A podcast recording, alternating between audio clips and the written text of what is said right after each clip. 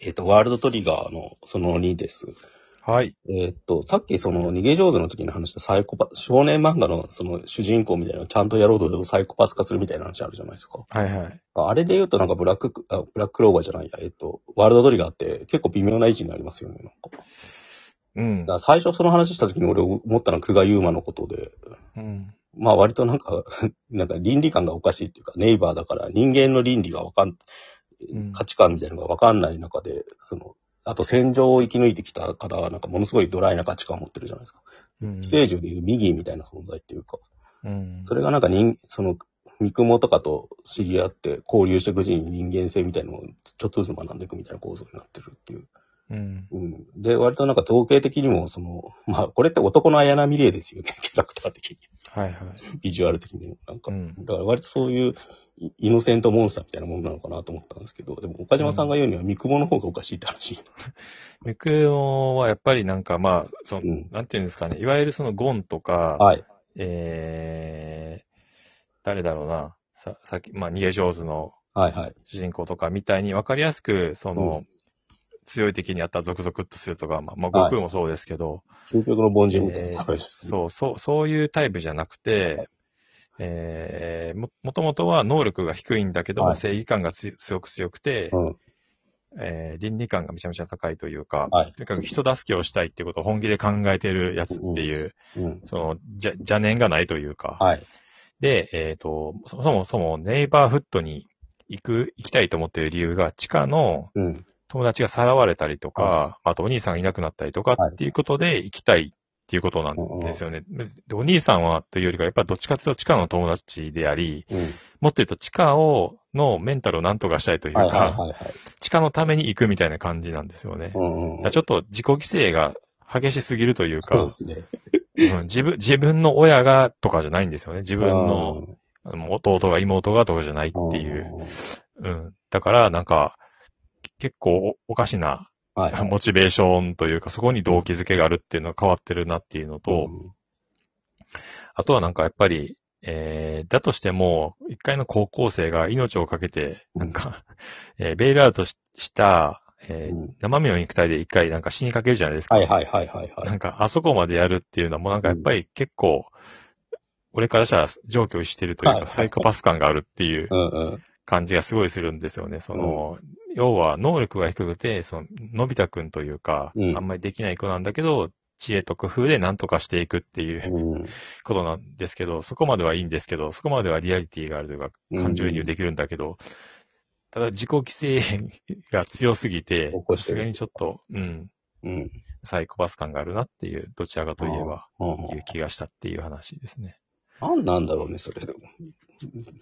なんか、さっきのサイコパス主人公の系譜で言うと、ハンターハンターぐらいからおかしいんじゃないかって岡島さん思い出したんでしょう、なんか。そうそう。だから、要は、ハンターハンターってドラゴンボールを完全に下敷きに作られてるものじゃないですか。うん。で、えっ、と、ドラゴンボールとか、いわゆる男塾だったり、はいはい筋肉マンだったり、あの頃は、その毎週毎週のドあのドライブ感こそが全てで、一日間なんて会わなくていいっていうところがあったわけじゃないですか。うん。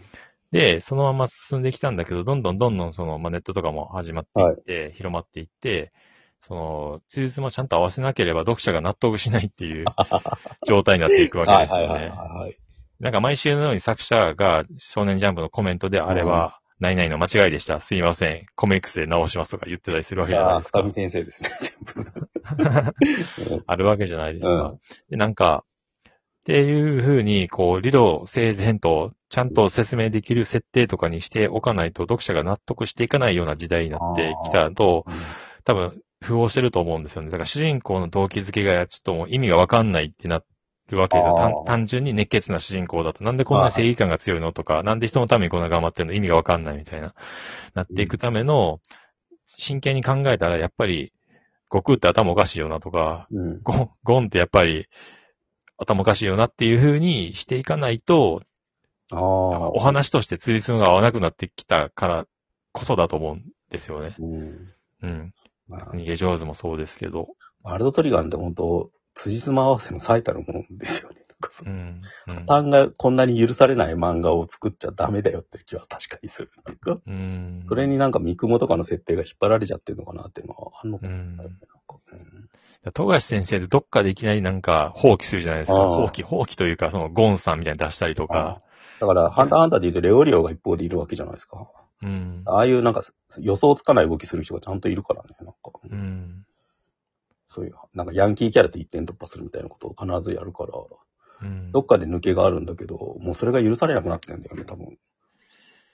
で一回そのつ詰めて詰めて、その、えーな、グリードアイランド編とか、うんキメラアント編とか作るんだけど、そ、そのルールを壊すルールを持ってきますね、ハンターハンターって。要は、あの、ババラを、バラで核で殺せるんだみたいな概念とか、あと思ったら、あるかみたいな、その、うん。うん。えー念能力とは違う能力を出してきて、暗黒大陸っていうものがあるんだけど言い出して、えーどうなってんのみたいな。今までのそのルールで戦ってきたのが全部一回なしになって、どっちがそれ、そっちのルール強いのみたいな感じになるっていう。うんうん。だから違う漫画が、同じ漫画なんだなんだけど始まるんですよね。まあ、それがあの人の世界観なんだそだからなんかワールドトリガーって本来そうなっておかしくないっていうか、う。うん。違う世界とし違う次元の国と国が繋がっちゃう話じゃないですか、基本的には。うん。だから外から来るネイバーとかも本当はもっと、なんかエヴァの使徒みたいな感じでもおかしくないんだけど、結構理屈っぽいっていうか、なんか統合性が取れてますよね。うん。それがなんかものすごいさ、穏やかな世界に見えちゃうっていうか。だから敵キャラも味方になったりするわけじゃないですか。ね、ネイバー、うんネイバーが。で、な要は星を、あそこの設定として星を動かすためにトリ、トリオンが必要はないんですよ、ね。はいはいはい。だから神様が死んじゃうんですよね、ある国の。うん。で、それをふ、それをなんか新しい神様作るにはトリオンが多い人を連れてこなきゃいけないみたいになってるっていう。うん。それが多分チカちゃんが候補にされちゃうんだと思うんですよね。うん。ゆくゆくは。うんまあなんか、普通に人と人の戦争の考え方ですよね。そのうんエネルギー源が足りないから、そ、そこの国を攻めて戦って奪い取るしかないみたいな。そうそう。結構その辺はエグいんだよね、描写としては。うん。あとやっぱ明らかに震災以降の空気みたいのが反映されてますよね。なんかそのうん。突然なんかいい、なんかさ地空の裂け目からなんか怪物が現れるみたいな描写とかって、うん。2013とかにやるっていうのはすごいよくわかるし、うんそういう時代を象徴してんだろうなっていうのはうん。ね。うん。なんかすごくせめぎ合ってますよね。だからなんかカオスと秩序が。うん。だからなんかこれが、これが後に続いてなんか約束のネバーランドとかああいうのに繋がっていくのもよくわかるっていうか。うん。いやなんか、どう、どうなんですか？どの辺が特に好きなんですか？成馬さんは。ああ、でも設定だな、やっぱ。